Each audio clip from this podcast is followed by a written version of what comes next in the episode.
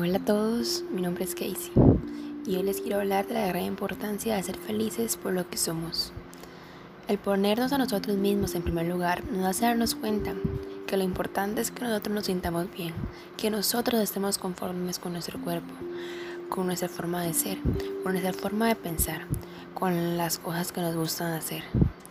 Que nos demos cuenta que realmente no importa lo que las personas externas a nosotros piensen, que nos enteremos que cada parte de nosotros es importante y única y nos hace ser uno mismo. Es importante que practiquemos actividades que nos hagan crecer como personas, que nos hagan disfrutar, reír y pensar. Esas actividades pueden ser lo que más te guste.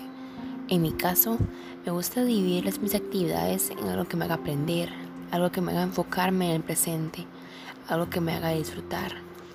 Yo bailo en mi cuarto mientras escucho música a todo volumen y tengo muchas más actividades, pero aquí lo importante es que cada persona encuentre lo que le haga sentir bien, lo que le haga alejarse de todo lo que está pasando en el mundo y en nuestras vidas. Hay ocasiones que nos preocupa demasiado por cosas que no valen la pena, como ese pantalón que ya no te queda o no soy como quisiera ser. Eso es abrumador para la mayoría de las personas y lo sé porque como adolescente lo he vivido. He tenido la sensación que no soy suficientemente delgada o no soy tan carismática, no soy tan alta, mi ropa no es la mejor o cosas como estas que a la mayoría de las personas nos suceden. Pero pongámonos a pensar, ¿qué pasaría si todos fuéramos perfectos? ¿Dónde estarían las cosas que nos diferencian?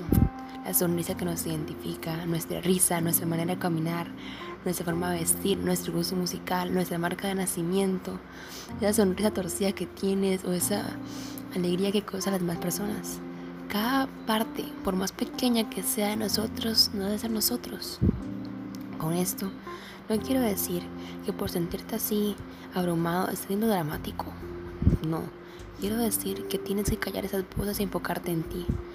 Si estás teniendo problemas en este momento tan difícil a nivel mundial, no importa si estás ahogando en un vaso de agua, te estás ahogando y es necesario salir de esto, tomar aire y recordar que lo más importante eres tú, que aunque tus problemas sean pequeños, son tus problemas.